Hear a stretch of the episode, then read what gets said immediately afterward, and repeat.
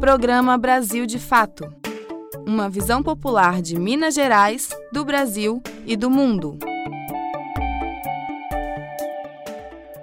Olá, ouvintes! Um bom dia para você que está sintonizado no programa Brasil de Fato, seja através das rádios parceiras ou através das plataformas de podcast. Vai começar o seu jornal aí de sexta-feira e do seu final de semana. Bora conferir os destaques da edição? Mais de 40 cidades mineiras se somam ao Ato Nacional 19J. Manifestação que acontece neste sábado pede vacina para todos e impeachment para Jair Bolsonaro. Senadores aprovam a venda do sistema Eletrobras. Privatização da estatal vai trazer aumentos para a conta de energia e risco de apagão no país, além de gerar desemprego em massa dentro da empresa.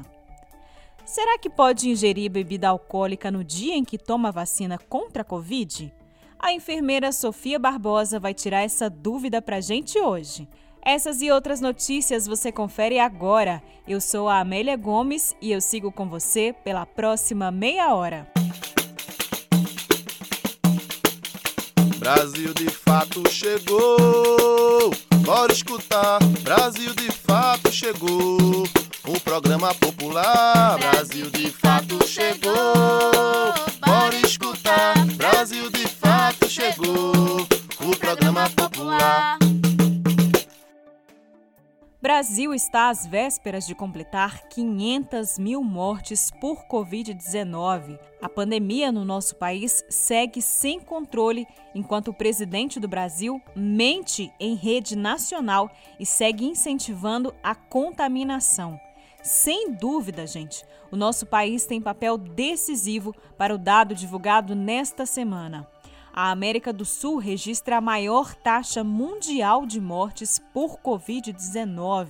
As informações na reportagem de Michele de Mello. A América do Sul continua sendo a região mais afetada pela pandemia, com a maior taxa de mortalidade por Covid-19 durante o mês de junho. A média é de 2.218 mortes a cada milhão de habitantes, de acordo com o site Nosso Mundo em Dados. A região reúne cerca de 8% da população mundial e um terço do total de óbitos por Covid-19 do globo. Desde o início da pandemia, 1 milhão 160 mil pessoas faleceram pela doença no continente americano, segundo a Organização Mundial da Saúde. Somente na última semana houve 1 milhão e 100 mil novos casos e 31 mil óbitos.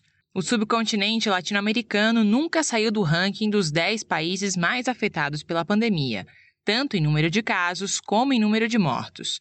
Analisando a taxa de letalidade em comparação com a população, o Peru lidera com 5.740 falecidos pelo novo coronavírus a cada grupo de milhão de habitantes. Nesse índice, o Brasil é o nono da lista, com 2.308 mortos por milhão de habitantes mas o segundo em números absolutos, somando 493.693 falecidos por Covid-19, atrás somente dos Estados Unidos.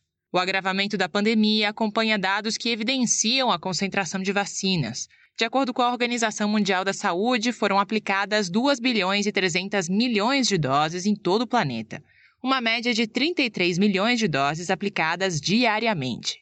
Isso significa que cerca de 20% da população mundial recebeu a primeira dose do imunizante, mas apenas 0,8% estão em países pobres.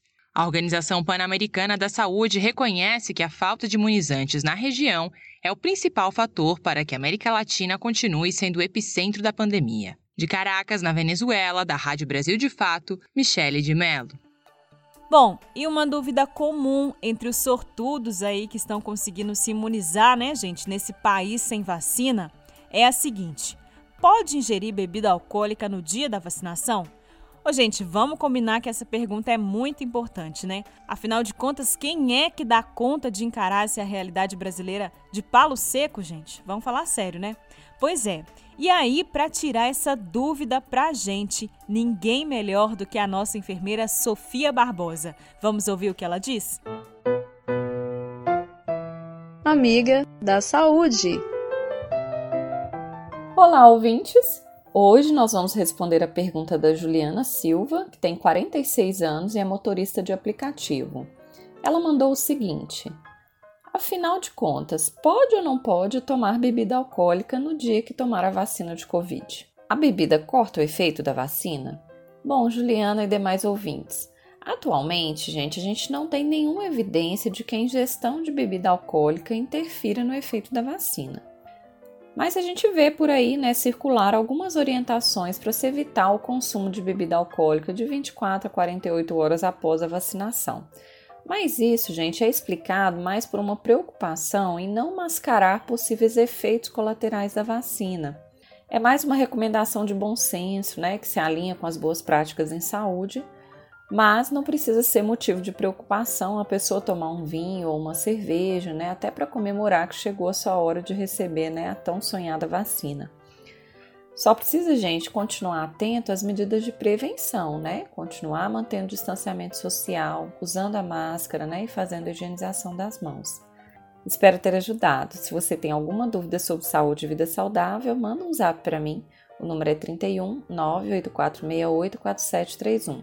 Repetindo, 31 98468 4731. Eu sou Sofia Barbosa. Um abraço e até a próxima.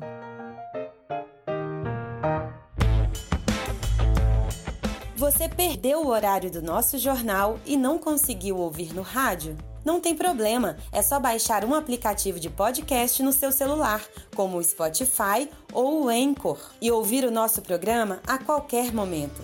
Em qualquer agregador ou plataforma de podcast, basta digitar Programa Brasil de Fato MG. Ouça, se inscreva e compartilhe.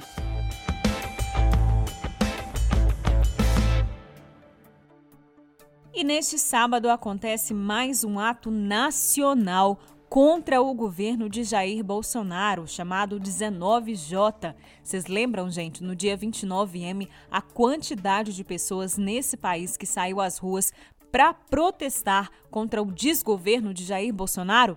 Pois é, a mídia comercial não mostrou, mas vocês viram aí nas redes sociais, aqui no programa Brasil de Fato, no site do Brasil de Fato e em outros sites de notícias, outros veículos de informação de esquerda que estão do lado dos trabalhadores, né? O tamanho que foi esse protesto aí contra o governo de Jair Bolsonaro. Afinal de contas, ninguém aguenta mais, né, gente? Queremos vacina já, o país inteiro imunizado para poder cessar esse absurdo de mortes que ainda segue acontecendo no nosso país. Bom, e neste sábado, o Brasil inteiro vai sair novamente às ruas para poder dizer não ao governo Bolsonaro. Fora Bolsonaro. E é claro, né, gente, cabe lembrar que é para todo mundo que for participar da manifestação ir com máscara PF F2, que também vai ser distribuída no ato, se proteger, levar álcool em gel, manter o distanciamento, não tocar os olhos durante a manifestação, né, para evitar aí qualquer tipo de contágio, seguir aí todas as medidas sanitárias para evitar a contaminação, mas sem se calar diante desse governo, né, gente? Então, quem não puder ir às manifestações, né, seja porque tem comorbidade ou mora com alguém que tem comorbidade ou porque não esteja mesmo seguro de sair às ruas, pode protestar pelas redes sociais. Deve fazer aí o seu protesto pelas redes sociais, viu, gente? Ninguém deve ficar calado diante de tanta injustiça. Basta você aí compartilhar foto ou escrever um texto, né? Divulgar um vídeo das manifestações que você receber aí no seu celular e aí, gente, a orientação aí das entidades que estão organizando essas manifestações pelo Brasil é que a gente compartilhe essas publicações no Facebook, no Instagram, no WhatsApp com a hashtag 19J pelo fora Bolsonaro. Todo mundo aí em manifestação contra o governo. E aqui em Minas Gerais, mais de 40 cidades já confirmaram participação no ato. As informações com Bruna Bentes. Mais uma vez, os brasileiros saem às ruas em protesto contra o desgoverno de Jair Bolsonaro e a péssima gestão frente à pandemia de Covid-19. Mais de 20 cidades mineiras confirmaram presença na manifestação nacional organizada pela campanha Fora Bolsonaro. A manifestação, que acontece no próximo sábado, dia 19, reivindica vacina para todos e auxílio emergencial de 600 reais para 60 milhões de trabalhadores que estão sem renda e sem emprego. Em Belo Horizonte, o ato começa às 1h30 da tarde, na Praça da Liberdade. Além da vacina, as manifestações também cobram a aprovação do projeto de lei 823 de 2021, que institui o apoio financeiro emergencial para famílias camponesas e da agricultura familiar para a produção de alimentos. Assim como as manifestações do dia 29 de maio, continua obrigatório o uso de máscaras PFF2. Além disso, é necessário manter o distanciamento social, evitar contato físico higienizar constantemente as mãos com álcool gel, não compartilhar objetos pessoais, como garrafas d'água, e evitar tocar olhos, nariz e boca sem que as mãos estejam limpas. Pessoas com sintomas que tenham ou que moram com pessoas que possuem comorbidades ou que tiveram contato com alguém que teve confirmação de Covid-19 com menos de 14 dias não devem participar da ação. A relação completa e atualizada das cidades mineiras que participam do 19J você acompanha em nosso site www.brasildefatomg.com.br. De Belo Horizonte, da Rádio Brasil de Fato, Bruna Bentes. Pois é, né, gente? Aí na reportagem a Bruna falou 20 cidades, mas aí depois teve uma atualização gigante e agora já são mais de 40 cidades mineiras que vão participar do ato 19J neste sábado. E o desgoverno de Jair Bolsonaro também é o tema de hoje da coluna do jornalista João Paulo Cunha. Confira. Colunistas Brasil de Fato. O chamado Gabinete Paralelo da Saúde já deixou de ser uma desconfiança a ser apurada pela CPI do Senado. É hoje um grupo reconhecido, consolidado, com hierarquia definida e poder de influência formado por nomes que vão da ponta mais doentia do negacionismo científico aos propagadores de mentiras. Assim como as milícias assassinas atuam no vazio da política de segurança, o gabinete das sombras bolsonarista leva para a saúde o mesmo método. Como patrono, nos dois casos, a morte.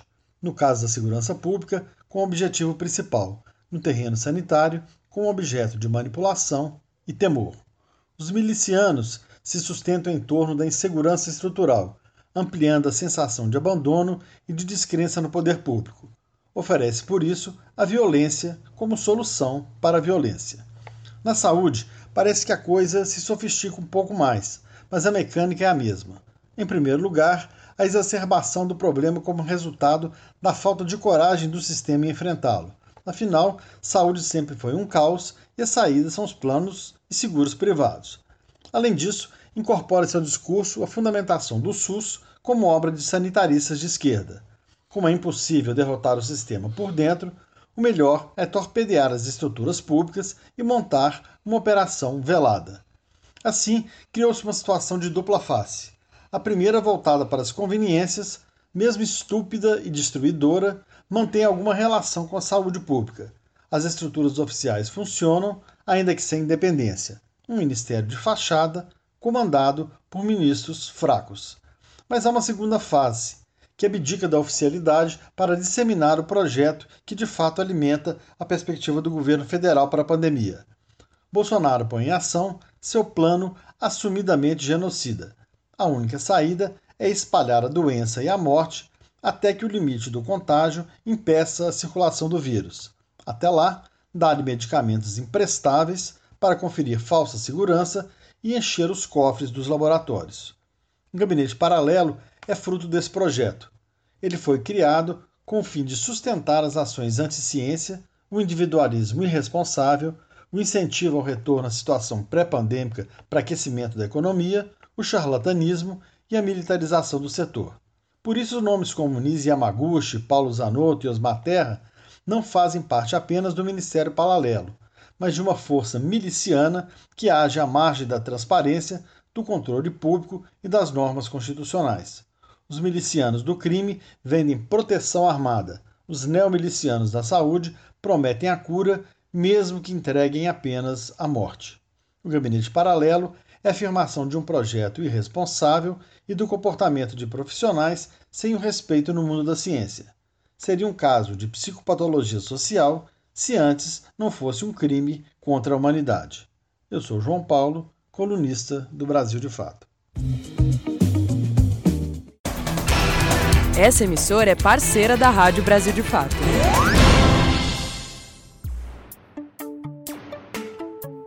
Você está ouvindo o programa Brasil de Fato. Uma visão popular de Minas Gerais, do Brasil e do mundo. A semana foi marcada por mais um caso de racismo. No Rio de Janeiro, um jovem negro foi acusado por um casal branco de roubar uma bicicleta elétrica. O caso ganhou repercussão nas redes sociais. Nesta quinta-feira, a polícia identificou o verdadeiro autor do crime, um jovem branco e com uma extensa passagem pela polícia. A Polícia Civil prendeu no bairro de Botafogo, na zona sul do Rio de Janeiro, Igor Martins Pinheiro, homem suspeito de ter roubado a bicicleta elétrica de Tomás Oliveira e Mariana Spinelli. No fim de semana, viralizou nas redes sociais um vídeo em que o casal acusa pelo roubo Matheus Ribeiro, um homem negro. Segundo a polícia, o verdadeiro responsável pelo roubo da bicicleta é branco, tem 22 anos e possui 28 anotações criminais no seu relatório de vida pregressa, o RVP, com 14 delas sendo por furto de bicicletas. A prisão de Igor, conhecido como Lourão, foi possível depois que a polícia solicitou imagens de câmeras de circuito de monitoramento.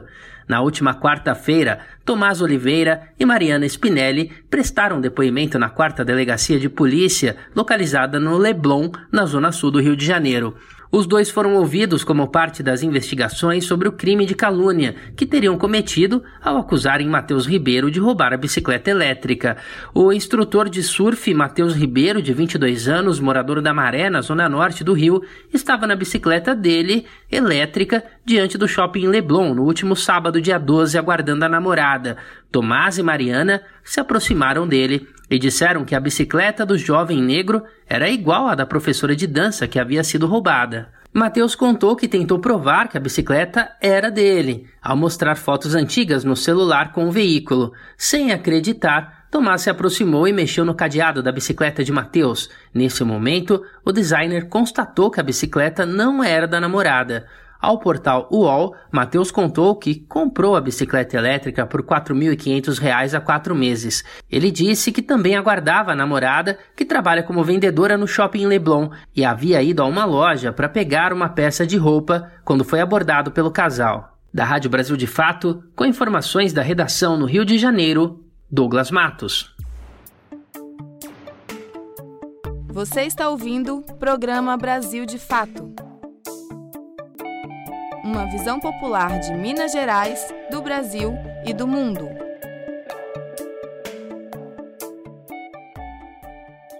Gente, a gente sabe que não tá fácil para ninguém, né? O preço dos alimentos está lá nas alturas, do aluguel então nem se fala, Deus me livre, e do transporte, nossa senhora. Enquanto isso, o salário mínimo tá cada vez mais mínimo, né? Mas o advogado popular tem uma notícia boa para a gente: é que o corte de energia elétrica está novamente suspenso para as famílias de baixa renda. Nossos direitos. Olá, ouvintes do Brasil de Fato. A suspensão do corte de energia foi prorrogada até o dia 30 de setembro de 2021 pela ANEL. A ANEL, que é a Agência Nacional de Energia Elétrica, decidiu no último dia 15 de junho prorrogar a suspensão do corte da energia elétrica por falta de pagamento para os consumidores de baixa renda, ou seja, aqueles beneficiários da tarifa social de energia elétrica. A suspensão do corte estava prevista para terminar agora no dia 30 de junho, mas, com esse adiamento, ela vai valer até o dia 30 de setembro. Em Minas Gerais, para você poder se cadastrar na tarifa social ter descontos também na conta da CEMIG, é necessário que você cumpra algum desses requisitos. 1. Um, é necessário que você tenha inscrição no CAD único e que tenha uma renda de até meio salário mínimo por pessoa. Uma segunda situação é, quando houver na residência um portador de doença que o tratamento exige o uso contínuo de aparelhos elétricos e aí a família tem a renda de até três salários mínimos e que tenha cadastro no CAD único, também é uma das situações em que a pessoa pode ser beneficiária da tarifa social. E o último requisito, a última condição, é se houver algum membro da família que receba do INSS o benefício de prestação continuada, o BPC. Então, se houver alguém que recebe no grupo familiar o BPC, também poderá ser solicitado aí o cadastro na tarifa social de energia. Caso você cumpra com algum desses três requisitos, o pedido do cadastro na tarifa social deve ser feito diretamente para a CEMIG. Eu sou Jonathan Hassen, advogado popular se você tem alguma dúvida sobre algum direito, mande para a gente. Um abraço e até a próxima.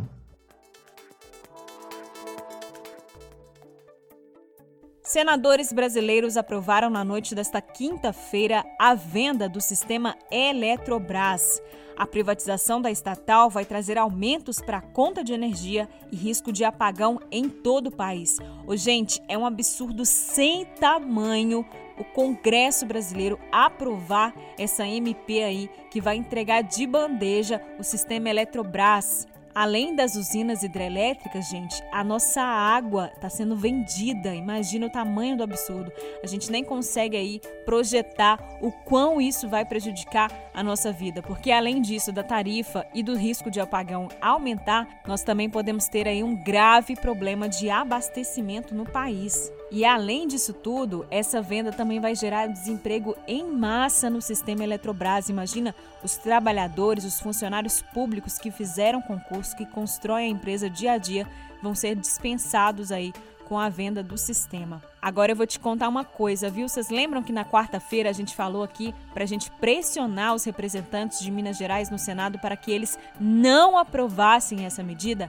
Sabe o que, que aconteceu? O único senador mineiro que votou contra o povo foi o jornalista Carlos Viana. Gente, ele votou a favor da venda da Eletrobras. Então, na hora que você olhar aí a sua conta de energia, sentir o aumento da sua conta no seu bolso, lembra muito bem desse nome. Jornalista Carlos Viana, atual senador por Minas Gerais, aprovou esse absurdo que a gente vai enfrentar aqui. E um absurdo ainda maior para nós mineiros, né, gente? Porque, como a gente falou no programa da edição passada, nós vamos perder a usina hidrelétrica de Furnas que é fundamental para o nosso estado, que tem um peso simbólico também para nós mineiros. E olha, no site do Brasil de Fato de Minas Gerais tem uma reportagem completa sobre os impactos aqui para o nosso estado, viu? Tanto da agricultura quanto do turismo. Quem aí já não ouviu falar, né?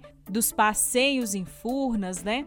Então, gente, o impacto é muito grande e nós aqui em Minas Gerais vamos sentir com força aí essa venda da Eletrobras. Para você conferir a reportagem detalhada, é só entrar no site brasildefatomg.com.br. A medida provisória apresentada pelo governo Bolsonaro, que permite a privatização da Eletrobras, foi aprovada pelo Senado na tarde desta quinta-feira, dia 17. Ao todo, foram 42 votos a favor e 37 contrários. O texto vai voltar para a Câmara dos Deputados porque foi modificado pelo Senado. A nova votação na Câmara está prevista para acontecer na próxima semana. A proposta está sofrendo críticas de políticos da oposição, trabalhadores e entidades do setor elétrico. Já a justificativa do governo ao querer privatizar a maior empresa de energia elétrica da América Latina é que isso reduziria a conta de luz, argumento que é rechaçado por especialistas e entidades do setor elétrico. Um levantamento divulgado em maio pela Abrace a Associação dos Grandes Consumidores Industriais de Energia e de Consumidores Livres aponta que a conta de luz, caso a privatização da estatal seja confirmada, vai aumentar em até 20%. O mesmo dizem os trabalhadores da Eletrobras, que deflagraram uma greve de 72 horas contra a aprovação da medida provisória. As pautas de reivindicação do setor alerta para questões como ameaça à soberania nacional e o próprio aumento no custo da energia. A oposição no Senado, que votou contra a medida provisória, endossa as críticas dos trabalhadores à proposta.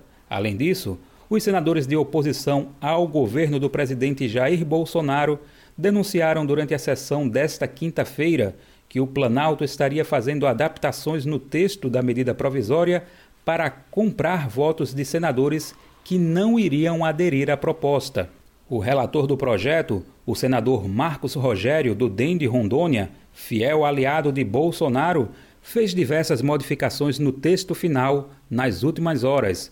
Por outro lado, o senador Cid Gomes, do PDT do Ceará, fez uma contagem de votos durante seu discurso, colocando os partidos PT, PDT, Rede, Podemos, PSDB e MDB contra o projeto e, ao mesmo tempo, cobrando uma posição contrária do PSD. De acordo com o parlamentar cearense, a sigla PSD deve decidir a votação. Essa ideia de troca-troca de megawatts e energia também foi criticada pelo senador Jean Paul Prats, do PT do Rio Grande do Norte, líder da minoria. Entre os argumentos, o parlamentar Potiguar cobrou um estudo de impacto tarifário para o país diante da proposta. Do Recife, da Rádio Brasil de Fato, com informações de Ivan Longo, da revista Fórum, Daniel Lamir. Bom, e falando ainda da questão energética aqui em Minas Gerais, nesta semana a Assembleia Legislativa aprovou a criação de uma CPI para apurar irregularidades na CEMIG. Há tempos, os trabalhadores da empresa denunciam que a diretoria da CEMIG tem agido com irregularidades. As informações na reportagem de Larissa Costa. Parlamentares mineiros aprovaram no último dia 16 a abertura de uma CPI, Comissão Parlamentar de Inquérito, para averiguar supostas irregularidades na CEMIG, que teriam ocorrido, sobretudo no governo de Romeu Zema, do Partido Novo. A criação da comissão foi aprovada por 27 parlamentares. Dentre eles, deputados de oposição ao governo e parlamentares de blocos neutros. Professor Clayton, deputado pelo PSB, que encabeça a solicitação para a abertura da CPI, justificou a importância das investigações. Abre aspas, desde 2019, nos questionamos sobre irregularidades que acontecem no âmbito dessa empresa. Nós temos provas, foram prejuízos exorbitantes na venda da Renova, na venda da participação societária na Light, e agora a direção da CEMIG tem a intenção de vender a participação na Taesa. Fecha aspas. As três empresas, citadas pelo deputado, são subsidiárias da CEMIG. O Sindeletro, Sindicato Intermunicipal dos Trabalhadores na Indústria Energética de Minas Gerais, comemorou a decisão. Segundo Emerson Andrada, diretor da entidade, a estatal merece ser investigada porque há tempos os trabalhadores observam movimentos suspeitos na direção da CEMIG, como contratos sem licitação. Em suas redes sociais, a deputada Beatriz Cerqueira, do PT, afirmou que a CEMIG foi aparelhada para servir privilégios pessoais. A partir de agora, o requerimento de investigação vai para o presidente da Assembleia Legislativa, Agostinho Patrus, do PV, que é obrigado a publicar a criação da CPI no Diário Oficial da Assembleia. Em um prazo máximo de cinco dias após a publicação, vão ser escolhidos os integrantes da comissão de investigação na CEMIG. A comissão vai funcionar por três meses, podendo ter o trabalho renovado por mais três e, de acordo com o regimento da Casa, durante este tempo, os membros da CPI podem convocar o secretário de Estado, tomar depoimento de autoridade, ouvir indiciados, inquirir testemunhas, entre outras ações. Ou seja, o colegiado possui atribuições judiciais. Nossa reportagem entrou em contato com a CEMIG para que a empresa pudesse se posicionar sobre a decisão mas não obteve retorno até o fechamento desta matéria. De Belo Horizonte, da Rádio Brasil de Fato, com produção de Marcelo Gomes, Larissa Costa. E nós vamos ficando por aqui. Este programa é reprisado no sábado, às 11h30 da manhã e no domingo, às 7 da manhã, na Rádio Autêntica Favela FM. A edição de hoje teve apresentação, roteiro e trabalhos técnicos de Amélia Gomes. A produção é da equipe de jornalismo do Brasil de Fato. Um abraço para você, um ótimo final de semana e até semana que vem. Você ouviu o programa Brasil de Fato, uma visão popular de Minas Gerais, do Brasil e do mundo. Acompanhe mais notícias no site brasildefato.com.br.